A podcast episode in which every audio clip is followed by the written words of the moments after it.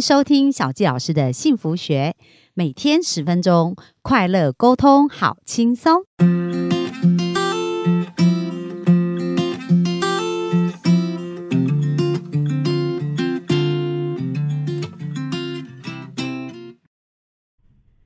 欢迎收听小教师幸福学，很开心又在空中跟大家见面。那本周我们专访的是 Ann 老师哦，他本身是一个生命教育者。那为什么他会从事从事这个行业呢？他之前是在学校教书，然后也是一直都是乖乖牌的学生啊。可是他就觉得他不快乐，但是透过呢他自己对生命的寻找，他现在是。非常非常的开心，在做，感觉是他的实现他人生的一个天命哦。那到底怎么样从摸索到找到自己，怎么花十几年的时间，然后让你可以在很短的时间，可能一个小时、两个小时就找到自己呢？那我们就本周请 Ann 老师来帮我们揭秘哦。那我们今天就欢迎 Ann。大家好，我是 Ann。好啊，Ann，那今天要跟我们分享的是什么呢？今天想要跟大家分享，记起真正的你，不再为别人活。哇，那这是什么意思啊？记起真正的你，不再为别人活。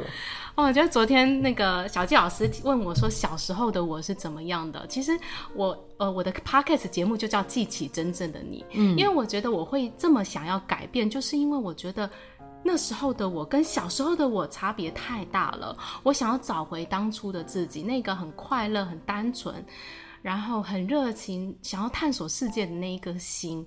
所以我的节目就叫记起真正你要想要邀请大家也去想一想，你觉得你生命当中很快乐的那个时候，很有热情的时候，那个样子的你，其实就是真正的你哦。对，那每那有没有人一辈子都没有过那个 时光？我觉得还是有一些些，有些你比较愉悦的时光。那我们是可能在成长过程当中，很多别人给我们的一些价值观信念，那有一些是错误的，然后让我们慢慢掩盖掉了那个自己。然后变成好像觉得，哎，我好像不像我自己了。对对，然后所以我今天想要跟大家聊聊，到底我们要怎么找回那个我？嗯，那我们先来看一下，我们为什么会失去自我？对，好，刚刚讲到，对，是我们别人给我们的一些想法。那我觉得呢，其实真正的关键是因为我们开始跟自己的感觉失去连接。嗯，这什么意思啊？就是我们不再相信自己的感觉了，我们比较相信别人的想法、别人的意见。哦，就是别人说什么，我们都觉得比较对，对可是没有在听我们内在自己真正想做的事。没错，比如说我看很多人，他们就是明明就是不想跟这些朋友去做什么，可是他就怕拒绝了会让人家觉得不好不舒服，所以他就拼命勉强自己去做，对不对？所以这就听别人的感觉，没有听自己的感觉。没错，就是你压抑掉自己的感觉，明明不想要不舒服，可是你还是去做。那我们其实大部分人会迷失，就是因为这样子，我们害怕。去表达自己真实的感受，甚至根本不敢相信自己的感觉。嗯，对。那这个呢，可能是我们小的时候，比如说，假设你可能很喜欢画画，你对一件事情是很有感觉、很有热情的。那有一天，假设是老师给了你一个，比如说美术很差的分数，或者是别人、你的朋友、你同学跟你说你画的很很丑，或者是你画的一点都不像。你就相信他们，对，你就不再相信你自己了。然后你开始觉得我我我的画我不会画画，然后就放弃这件事情了。然后其实你必须要压抑掉你很大的热情，很很那种热爱的感受，然后呢去做可能别人觉得你应该要做的事情。哦，了解，嗯，那真的很多人都有这样迷失啊。没错没错。那我我我昨天有讲到说我为什么会失去热情，就是我对很多事情都没有感觉，是因为我。我的这些可能本来想要去玩呐，想要去探索的这些热情呢，必须被压抑下来。我我我就是很听话，好，老师说我要乖乖念书，要考第一名，考第一志愿，然后我就照着这条路去走。那所以别人的意见想法已经胜过我自己的感觉，让自己活活得开心这件事情，那我就迷失了。嗯，对。所以哇，我们要找回自己的第一步是你要开始相信你自己的感觉，所以要跟我们的感觉重新连接。对，要去聆听到底我真正的感觉是什么，而且要尊重它。那你那时候是 怎么去聆听自己的感觉的呢？从你在被提醒说，哎，你有没有想过你要什么？然后你开始休学，那时候你是怎么去聆听自己的？我本来是什么都没有感觉，然后开始去。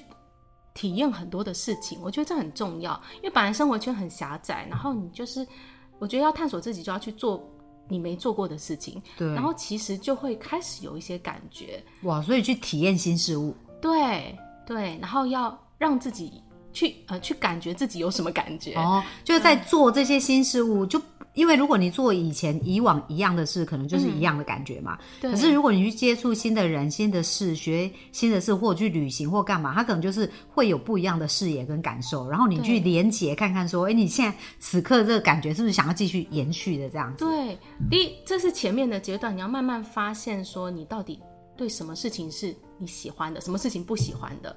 对，然后我觉得后面还有一个部分，其实是比较是在跟人相处上，就是别人给你的一个意见跟想法，或是他对你的评价。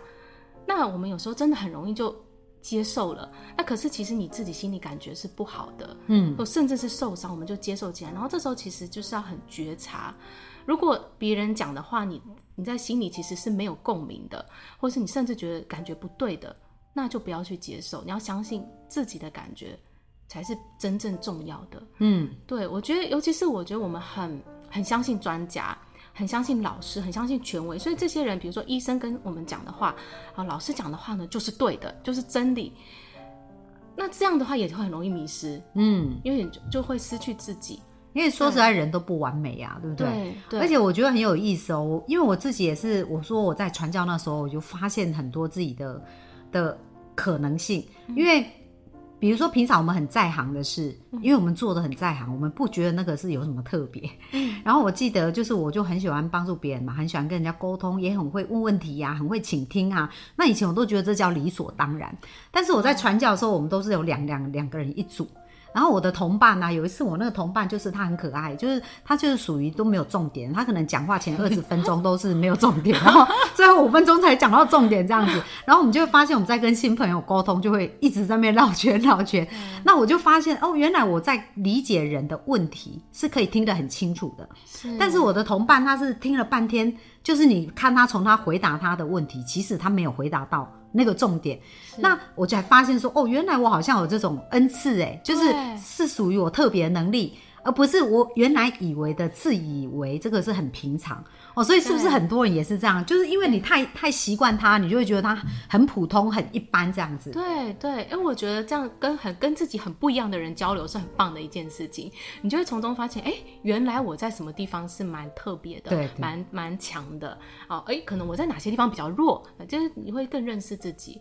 所以我觉得在那个时候开始，我就会去认识很多跟我不同生活圈的人，然后去了解他们怎么想的、啊，跟我不一样，然后就冲击我的想法。然后我觉得很棒，因为我很多很多过去的一些价值观都一直在被打碎，然后再重新的建立，找到我自己觉得我心中认同的真理。所以你那时候休学一年，有做了哪一些事啊？我呃，第一个是去那个牧师他们的那一块营地，去跟着他们一起生活，然后做他们的工作，就是怎么带一些体验活动啊、作息啊这些的啊，对，就是看看他们是怎么生活的这样。对，然后后来呢，我又去有去欧洲，那我在德国有亲戚，所以嗯、呃就等于是在他们家生活，也没做什么，就就放空这样子。但是呢，那种跨文化的冲击是很大的，去德国多久的时间？两个月的时间。哦，那有什么让你印象比较深刻的？呃，就是德国人讲话很直接，然后跟我们刚好相反，因为我们就是很委婉 对，非常委婉，绕很多圈。然后德国人，我觉得呃，他们在表达上，他们如果不喜欢的话，就说我不喜欢，而且脸会很臭。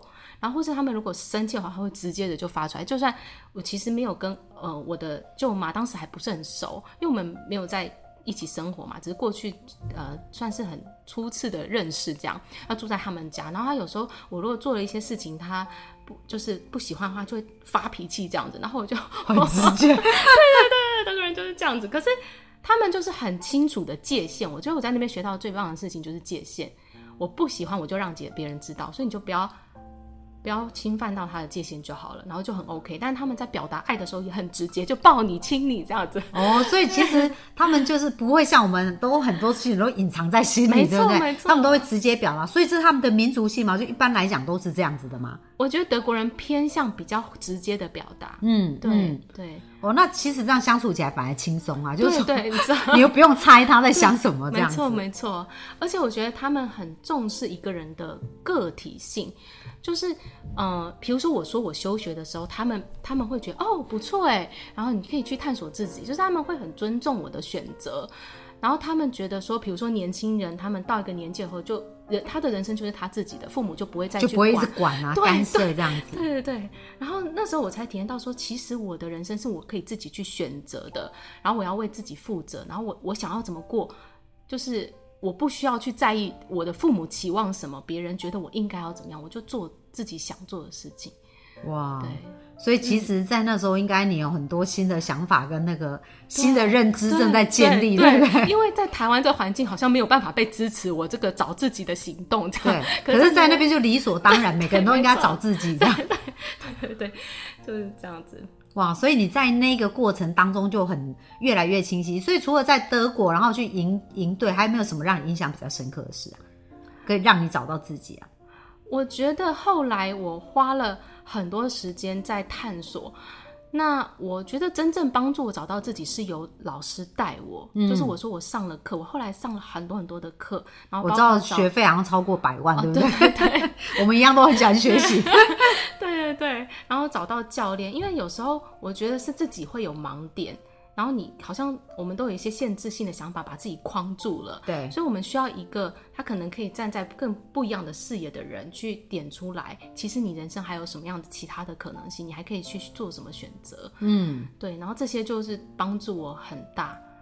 对，其实哈，我觉得教练这件事真的很重要。没错，我就常常讲说，哎、大家学开车一定都会去上驾训班嘛。对，那其实人生找方向一定要有教练啊，因为如果没有的话，就是说我们教练付的钱可能是几万块，但是你买回来是几十年的时间，没错，对不对？那有可能这一一路下去走错了，就浪费很多的青春啊，没错，伤心啊，难过，真的是得不偿失。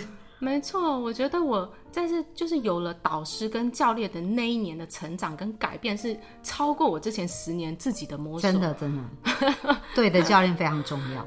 对对，所以我想要鼓励大家，就是如果你现在在迷惘当中找不到未来，那你就是第一个阶段先大量的探索，不断去试错，然后不要害怕，就多尝试，对，然后去认真的面对自己的内心，什么事情我喜欢，然后发现我擅长什么。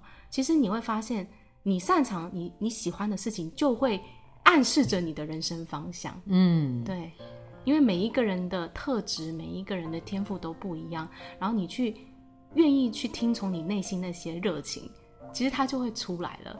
然后你真的想要找到自己，你就找到自己到底要做什么。你认真的每一天去问自己一个问题：我真正想要的是什么？嗯嗯，好啊，帮呃小佳老师来做个简单的总结啊。刚刚 Ann 老师讲到三点啊，第一个就是要大量的探索哦，尝试不同的新事物，去去更加理解很多的可能。那第二个就是你刚刚讲到说要找到对的教练，去帮助我们厘清，对吗然后第三个就是每天问自己，到底自己真正要做的事情是什么？就去聆听自己的感觉，自己的心。去聆听自己的感觉、自己的心。好啊，那鼓励我们的幸福听众啊，可以开始找自己。那其实有很多很棒的教练哦，就是说你看到这些教练，如果他的生命经历跟你很像，然后你也正在走这个过程当中，其实真的是可以参考这个教练。他带着你一步一步去发现自己，可以少走很多人生的冤枉路。那如果大家有兴趣想要更了解 Ann 老师，要去哪里找到你呢？欢迎大家收听我的 podcast 节目《记起真正的你》。嗯，那也可以加入脸书的社团 Be Yourself，做自己，实现你真正想要的生活。好啊，那我们就期待我们的幸福听众啊！如果你真的对人生是迷惘的，然后想要快速的找到自己的话，那 Ann 的人生教练的这个咨询应该是会非常适合你哦。那我们今天分享就到这边，谢谢大家，谢谢大拜拜家。